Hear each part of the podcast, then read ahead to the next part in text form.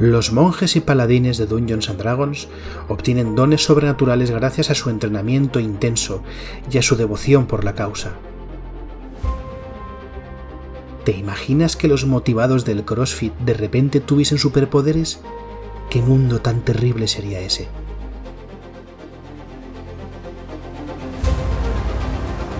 Hola a todo el mundo, os doy la bienvenida a Level Up un podcast ofrecido por Ediciones Shadowlands, dedicado a Dungeons and Dragons, en el que te echaré una mano para acercarte al juego y empezar tus aventuras en sus mundos. Yo soy Nacho G. Master, y hoy hablaremos de las clases de monje y de paladín.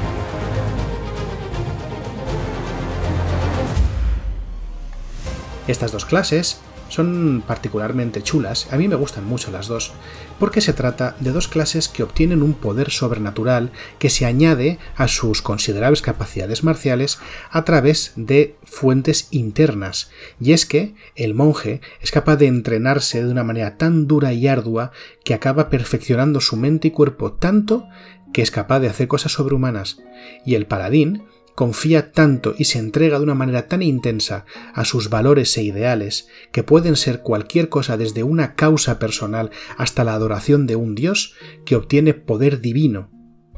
Eso es estar muy motivado. Empecemos con el monje. Encontramos al monje en el manual del jugador en la página 102. Se trata de una clase combatiente, especializada en el combate móvil de pegar y huir, que complementa sus capacidades marciales con el dominio de una magia interior llamada Ki, que permea el universo y que éste es capaz de canalizar, pensado un poco como la fuerza de Star Wars, y que le permite hacer proezas físicas y espirituales sobrehumanas. Los monjes habitualmente entrenan durante años para alcanzar y canalizar esta energía con eficiencia, viviendo a menudo vidas ascéticas centradas en el entrenamiento y la perfección personal. Las características principales para un monje son la destreza y la sabiduría.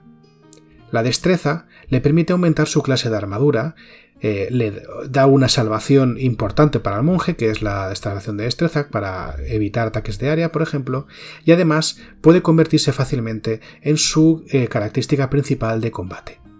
Por su parte, la sabiduría es importante para el monje porque potencia todas sus habilidades de clase, además de que, bueno, la salvación de sabiduría también es muy importante. El monje, como todas las clases combatientes, se beneficia de un alto valor en constitución, debido a que aumentará sus puntos de golpe que le van a hacer falta. Algunos monjes pueden preferir tener una fuerza alta en vez de una destreza alta, quizá perdiendo algo de clase de armadura, pero aumentando también la capacidad del monje de hacer maniobras de combate, como agarres, derribos, empujones. El dado de golpe del monje es dado de 8, que como sabes es un dado de golpe intermedio. Los monjes son competentes con salvaciones de fuerza y de destreza, son competentes con todas armas sencillas y las espadas cortas, pero con ninguna otra arma más, ni tampoco ningún tipo de armadura ni de escudo. Esto podría parecer que los hace frágiles, pero veremos más adelante cómo se compensa con otras cosas. Los monjes son competentes con dos habilidades a elegir de entre acrobacias, atletismo, historia, perspicacia, religión y sigilo. Y además son competentes con un tipo de instrumento musical o un tipo de herramientas de artesano. Las aptitudes del monje comienzan con dos bastante importantes. Una es la defensa sin armadura, que nos dice que si no lleva armadura o escudo de ningún tipo, la clase de armadura del monje pasa a ser 10 más su modificador de destreza más su modificador de sabiduría.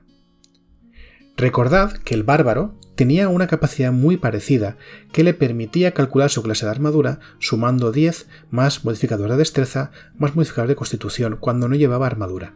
Esto funciona exactamente igual y se puede decir exactamente lo mismo que se dijo en su momento. No quiere decir que el monje añada su sabiduría a su clase de armadura. Lo que quiere decir es que si el monje no lleva armadura, puede optar por este cálculo para calcular su clase de armadura. Tened en cuenta que cuando un personaje puede calcular su clase de armadura de más de una manera distinta, tiene que escoger una de ellas, no puede apilarlas todas. En este caso, cuando un monje no lleva armadura, puede calcular su clase de armadura con 10 más su destreza más su sabiduría. En segundo lugar, y a nivel 1, tenemos las artes marciales. Esta es eh, Para mi, mi opinión, la aptitud central del monje en cuanto que nos dice cómo va a funcionar este personaje o cómo va a, moverse eh, o cómo va a actuar dentro del combate cuerpo a cuerpo. El monje obtiene una serie de capacidades especiales de combate que se mantienen mientras lucha sin escudos ni armaduras y use ataques desarmados, que son ataques hechos con el propio cuerpo, sin cualquier parte del cuerpo, con la cabeza, pies, manos, codos, rodillas, o con armas de monje. Y ojo, porque las armas de monje son las espadas cortas y cualquier arma sencilla que no tenga las propiedades pesada o a dos manos, lo que en realidad de todas las armas sencillas solo deja fuera al garrote grande. Hay que tener en cuenta que lo que se quita, o sea, lo que excluye a un arma sencilla de ser un arma de monje, es que tenga las propiedades pesada o a dos manos, no que se use a dos manos. El bastón tiene la propiedad versátil, que le permite usarse a una o dos manos, pero no implica que cuando se usa a dos manos deje de ser un arma de monje, porque la propiedad que tiene este arma es versátil y no pesada o a dos manos, incluso si se usa a dos manos. ¿Vale? Para saber si un arma sencilla está o no en la categoría de armas de monje, simplemente fijaos en las etiquetas que tiene el arma. Si tiene la etiqueta pesada o a dos manos, no está. Si no tiene esas etiquetas, se puede usar como arma de monje independientemente de que la práctica pueda usarse a dos manos. Mientras que el monje cumpla estos requisitos, los ataques desarmados o con armas de monje pueden causar un daño especial en vez del habitual que marque el arma. Este daño especial comienza con un dado de 4, pero va aumentando con los niveles de monje. Además, los monjes pueden usar destreza en vez de fuerza cuando usan estos ataques o estas armas. Y si toma la acción atacar mientras lucha desarmado o usa armas de monje, este puede hacer un ataque desarmado más como acción adicional. Te digo que este es un poco la, esta es un poco la aptitud central de combate del monje, porque verás que la mayor parte de las demás aptitudes de combate van a depender de luchar con ciertas armas o luchar desarmado. Desde nivel 1, lo normal es que el monje use estas armas o no use ningún tipo de arma y se centre en este estilo de combate tan característico por otro lado de la clase. A nivel 2, el monje gana otras dos aptitudes muy interesantes. Vas a darte cuenta que el monje tiene un montonazo de aptitudes.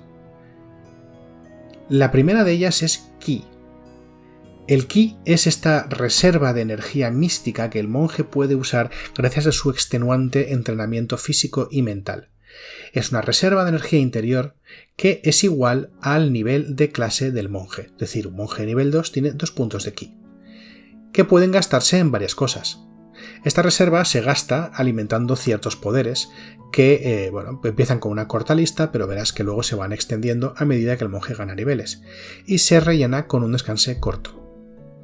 Al nivel 2, al mismo tiempo que usa la capacidad que gana, mejor dicho, la capacidad para usar el ki, también gana tres posibilidades para hacer uso de este ki. El primero es gastar un punto de ki para hacer dos ataques sin arma en vez de uno como acción adicional usando sus artes marciales después de tomar la acción de ataque. O bien, puede tomar la acción esquiva como acción adicional, o bien, puede tomar las acciones de extrabarse o correr como acción adicional, doblando además la cantidad que puede recorrer de un salto. En general, estas tres capacidades lo que permiten es que a cambio del gasto de un punto de ki puede atacar más rápido, moverse más rápido o esquivar, y al mismo tiempo, estas dos últimas, dejando libre su acción normal de turno para poder hacer otra cosa. Eh, por eso antes decía que el monje es un especialista en las tácticas de combate móvil y de golpear y correr, porque gracias a esta capacidad se convierte en una clase extremadamente móvil. Y aún más, cuando veamos la siguiente habilidad. Decir eh, simplemente del ki que algunas de las aptitudes que vamos a ver a continuación eh, permiten, mejor dicho, exigen que el objetivo de estas haga una salvación. En estos casos, la dificultad de la salvación se calcula a partir de la sabiduría del monje como si fuese una salvación contra conjuros, como ya vimos en el capítulo 9 y como veremos más adelante cuando tratemos la magia. Te decía que esta capacidad de movilidad extrema del monje eh, se vuelve todavía más patente cuando hablamos de la segunda aptitud que esta clase gana a nivel 2, que es el movimiento sin armadura. El monje aumenta en 10 pies su movimiento y seguirá ganando movimiento extra hasta alcanzar los más 30 pies extra de movimiento a nivel 18. Además, desde nivel 9, el monje puede moverse sobre líquidos o superficies verticales sin hundirse ni caerse mientras empiece y acabe ese movimiento en su turno. Es decir, si el monje al principio de su turno empieza a correr sobre el agua, pero cuando acaba su turno sigue sobre el agua, toda la distancia recorrida lo habrá hecho sobre la superficie, pero en cuanto pare de moverse se hundirá.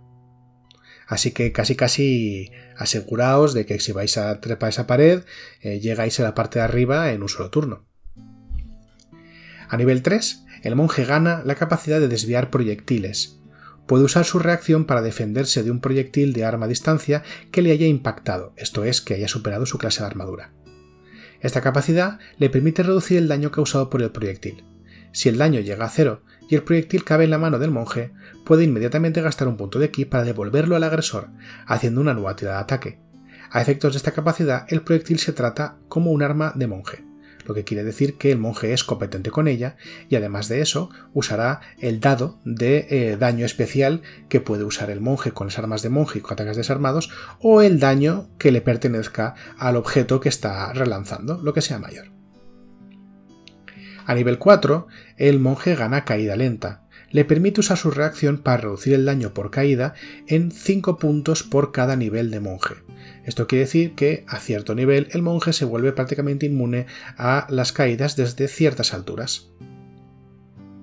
A nivel 5, el monje gana ataque adicional, como ya sucedió con el explorador, el bárbaro o el guerrero. Esto quiere decir que cuando toma la acción de atacar, hace dos tiradas de ataque en vez de una. También a nivel 5, el monje gana golpe aturdidor. Al atacar en cuerpo a cuerpo, puede gastar un punto de ki para forzar al objetivo a hacer una salvación de constitución o quedar aturdido hasta el final de tu siguiente turno. A nivel 6, los golpes del monje están potenciados con ki. Se consideran mágicos a efectos de reducción o inmunidad al daño. A nivel 7, el monje gana evasión, lo que le permite ignorar el daño de los ataques, de los efectos, mejor dicho, que exijan una tirada de salvación de destreza para recibir únicamente la mitad del daño. Pero es que además, si el monje todavía falla la tirada de salvación de destreza, solo sufrirá la mitad del daño. Es decir, la salvación pasa a ser la mitad de daño si la pasas, daño entero si no la pasas, a ser nada si la pasas, a la mitad de daño si no la pasas. Nada mal. A nivel 7, el monje gana quietud mental. Si el monje está asustado o hechizado, puede usar su acción para deshacer el efecto. A nivel 10, gana la pureza de cuerpo, que lo vuelve inmune a la enfermedad y el veneno. Esto último quiere decir que es inmune a la condición envenenado y es inmune al daño de veneno. A nivel 13, el monje gana la lengua del sol y la luna. Le permite entender todos los idiomas hablados y hacerse entender por cualquier criatura que le escuche mientras esa criatura comprenda al menos un idioma. A nivel 14, gana la alma diamantina. Se vuelve competente con todas las salvaciones. Además, puede gastar un punto de ki para repetir una salvación fallida. A nivel 15, gana cuerpo atemporal. El monje ya no necesita comer ni beber y deja de envejecer, aunque no lo hace inmortal, y algún día sus días acabarán. Eso sí, dejará un cadáver precioso. A nivel 18, gana cuerpo vacío. El monje puede gastar 4 puntos de ki para volverse invisible y ganar resistencia a todo el daño, salvo el de fuerza, durante un minuto, o gastar 8 ki para lanzar el conjuro proyección astral sobre sí mismo. A nivel 20, el monje adquiere el yo perfecto. Cuando tira iniciativa, si no tiene puntos de ki, gana 4 puntos de ki. Nada mal, ¿eh? Una buena cantidad de, de, juguetitos y regalitos que tiene el monje. Pero es que además el monje a nivel 3, 6, 11 y 17 recibe rasgos de sus tradiciones monásticas, que es el arquetipo de esta clase. Las tradiciones monásticas hablan de extraños poderes esotéricos que cada una de estas escuelas monásticas de monjes ha despertado y que dominan prácticamente en exclusiva. En el manual del jugador tenemos tres, pero en otros libros tenemos monjes que desafían a la muerte, tenemos monjes que pueden proyectar ráfagas de energía radiante, o monjes que pueden aplicar con una mano la muerte y con otra mano la vida. Sin embargo, los que tenemos en el manual del jugador son la tradición de la mano abierta, del camino de la sombra y del camino de los cuatro elementos. La tradición de la mano abierta es la que está más centrada en el combate cuerpo a cuerpo y en el dominio del ki propio y el ki ajeno. Con sus golpes pueden derribar, empujar o anular la capacidad de reacción de sus objetivos. Pueden acelerar su propia curación, extender una aura protectora desde su propio cuerpo o causar una herida mortal con un toque de la mano. Los monjes del camino de la sombra pueden armonizarse con las tinieblas y les permite acceder a ciertos conjuros que manipulan la oscuridad y las sombras, saltar entre zonas sombrías, cubrirse de tinieblas para desaparecer o aprovechar los ataques de los aliados para atacar a sus enemigos. Por último, el camino de los cuatro elementos permite al monje canalizar ki para reproducir efectos mágicos que emplean los cuatro elementos clásicos agua, aire, fuego y tierra a medida que vaya subiendo de nivel y ganando rasgos en esta vía de los cuatro elementos, puede escoger nuevos, eh, nuevas técnicas, nuevos conjuros que poner de manifiesto cuando canalice su ki elemental. Pasamos ahora a hablar del paladín. El paladín está en la página 108 del manual del jugador. El paladín es una clase combatiente que combina entrenamiento marcial con poderes místicos nacidos de su fervor y devoción inquebrantable a un ideal o causa que en el juego toma la forma de su juramento. Con este poder, el paladín puede proyectar pequeños milagros en forma de conjuros divinos, puede protegerse a sí mismo y a sus compañeros, sanar heridas con un toque de la mano o azotar a sus enemigos con poder radiante puro. Pese a que en muchos mundos de Dungeons and Dragons los paladines están asociados al servicio de deidades concretas, esto no es necesariamente una constante y no es una obligación para llevar un miembro de esta clase. Algunos paladines pueden ser devotos de una causa que no tenga nada que ver con los dioses, como por ejemplo la lealtad a una familia, a un reino, a una nación, a un ideal o a cosas aún más esotéricas. No obstante, es cierto que en muchos escenarios de campaña los paladines están asociados a la adoración de las deidades, como es el ejemplo de Rennes o de Eberron, donde las órdenes de paladines suelen estar vinculadas con la iglesia. El paladín tiene los siguientes rasgos y competencias. En primer lugar, sus características principales son la fuerza y el carisma. La fuerza, porque el paladín no deja de ser un combatiente, y normalmente los ataques en combate cuerpo a cuerpo van a ser su punto fuerte, porque es a través de ellos por los que va a canalizar su capacidad de castigar a los enemigos. Dado que el combate cuerpo a cuerpo por defecto se asocia a la fuerza, fuerza va a ser una eh, característica vital para el paladín. Sin embargo, mm, ahora te explicaré una cosa. Por otro lado, el carisma es el centro del poder del, paladín. No solamente su actitud mágica, sino que una cantidad significativa de actitudes de clase del paladín se van a beneficiar de que éste tenga un carisma elevado. Es tan importante el carisma que de hecho va por encima de la constitución, que también es una aptitud muy importante, una característica, perdón, muy importante para el paladín, dado que va a aumentar sus puntos de golpe. Y, eh, bueno, también las salvaciones, que están asociadas a la constitución. Decía antes que puede ser que un paladín pueda preferir la destreza sobre la fuerza. La destreza también mejora las, las, salvaciones perdón, eh, de, destreza, vaya, sí, las que tengan que ver con esquivar ataques de área y otro tipo de, agresiones. Y eh, bueno, la verdad es que tampoco va tan mal un paladín usando armas un poco más ligeras y armaduras un poco más ligeras para, para aprovechar una cantidad significativa de, de destreza, ¿no? Es decir, cada es una opción que tiene que hacer cada jugador dependiendo de qué le acomode más. Como siempre, sabes que la destreza es buena para las salvaciones de, esta característica, eh, para la iniciativa sube la clase de armadura cuando usas armaduras ligeras y mejora algunas habilidades que pueden ser útiles, mientras que la fuerza eh, es bastante mejor a la hora de potenciar tus capacidades para empujar, eh, apresar, derribar enemigos con las típicas maniobras de combate. Así que cada uno, pues, que haga su elección dependiendo de su estilo de juego. Eso sí, subios carisma. Os va a hacer falta. El dado de golpe del paladín es dado de 10, que es uno de los mejores del juego. El paladín es competente con salvaciones de sabiduría y carisma. Es competente con armas sencillas y marciales, armaduras ligeras, medias, pesadas y escudos. Mm, así que es competente con todas las armas y todas las armaduras del juego. Lo que lo convierte, junto a su dado de golpe de dado de 10, en un personaje que tiende a estar en el meollo del asunto y que se va a llevar las galletas casi tanto como va a darlas. Competentes además con habilidades a elegir, con dos habilidades a elegir de entre atletismo, intimidación, medicina, perspicacia, persuasión y religión.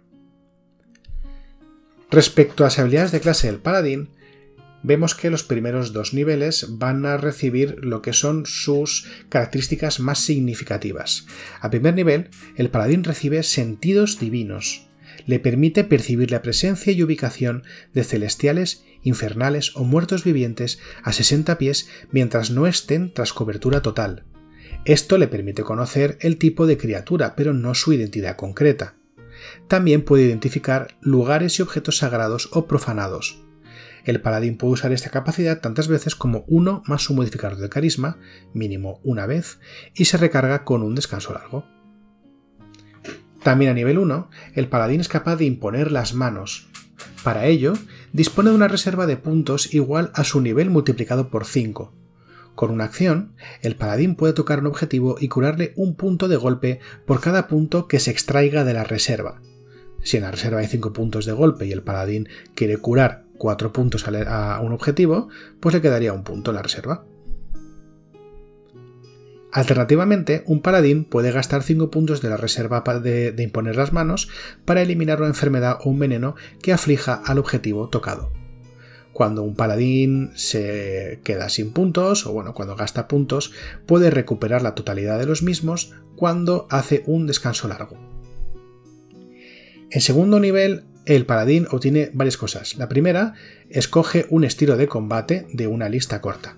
En segundo lugar, gana su lanzamiento de conjuros. Como hemos dicho antes, el carisma es la actitud mágica del paladín, que puede usar un símbolo sagrado como canalizador mágico. Igual que con el clérigo, prepara una lista corta de conjuros de entre los que están disponibles para su clase, que además puede cambiar tras cada descanso largo. Como sucedía con el explorador, el paladín es lo que llamamos un semiconjurador, lo que quiere decir que prepara y lanza menos conjuros al día que otras clases, y su progresión de conjuros termina en nivel 5 y no en 9 como otras clases. Sin embargo, y a diferencia con el explorador, recordad que este tenía una lista de conjuros conocidos que no podía cambiar, mientras que el paladín tiene una lista de conjuros preparados que puede cambiar después de cada descanso largo. También a segundo nivel el paladín gana lo que es bueno, pues eh, la joya de la corona, que es el castigo divino. Permite al paladín causar un daño extra significativo al golpear con ataque con arma en combate cuerpo a cuerpo. Cuando un paladín canaliza este castigo, gasta un espacio de conjuro, y al daño habitual del ataque, el castigo añade tantos dados de 8 de daño radiante como uno más el nivel del espacio empleado. Es decir, si el paladín canaliza un espacio de conjuro de nivel 1, sumará dos dados de 8 radiantes al daño. El máximo de dados de daño adicionales está en 5 dados de 8 cuando se canaliza un espacio de conjuro de nivel 4 o superior. Sin embargo, si el castigo se hace contra un infernal o no muerto, el daño de este castigo aumentará en un dado de 8 adicional. A nivel 3, el paladín gana salud divina y se vuelve inmune a todas las enfermedades. A nivel 5, el paladín gana ataque adicional, igual que la ganaban el bárbaro, el guerrero, el explorador o el monje, y es que cuando toma la acción de atacar hace dos tiradas de ataque en vez de una. A nivel 6, el paladín gana aura de protección, y tanto él como las criaturas amistosas a 10 pies ganan un modificador a todas las tiradas de salvación igual al modificador de carisma del paladín, mínimo más 1. A nivel 18, este aura de protección aumenta a 30 pies y todas criaturas amistosas en ese radio ganan sus efectos.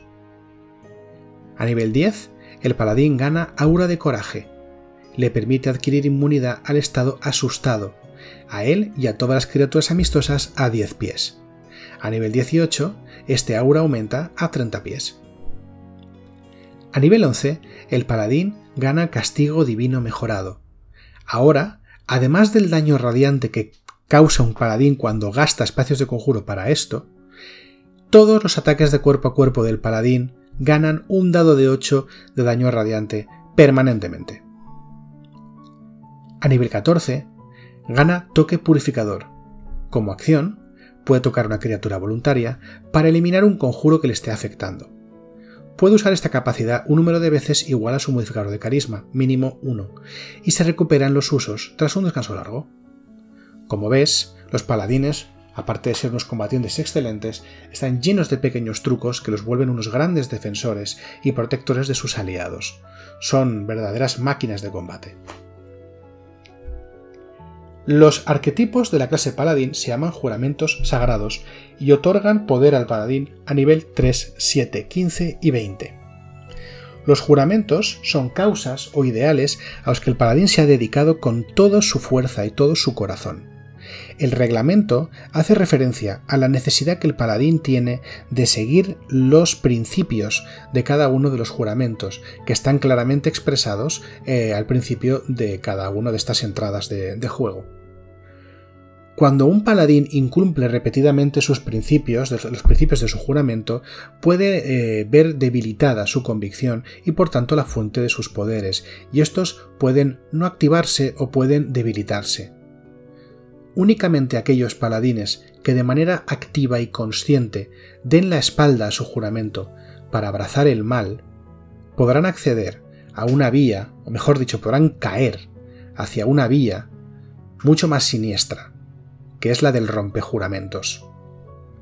Hay que tener en cuenta que no todo, pese a su nombre, no todos los paladines que rompen su juramento por cualquier motivo son rompejuramentos.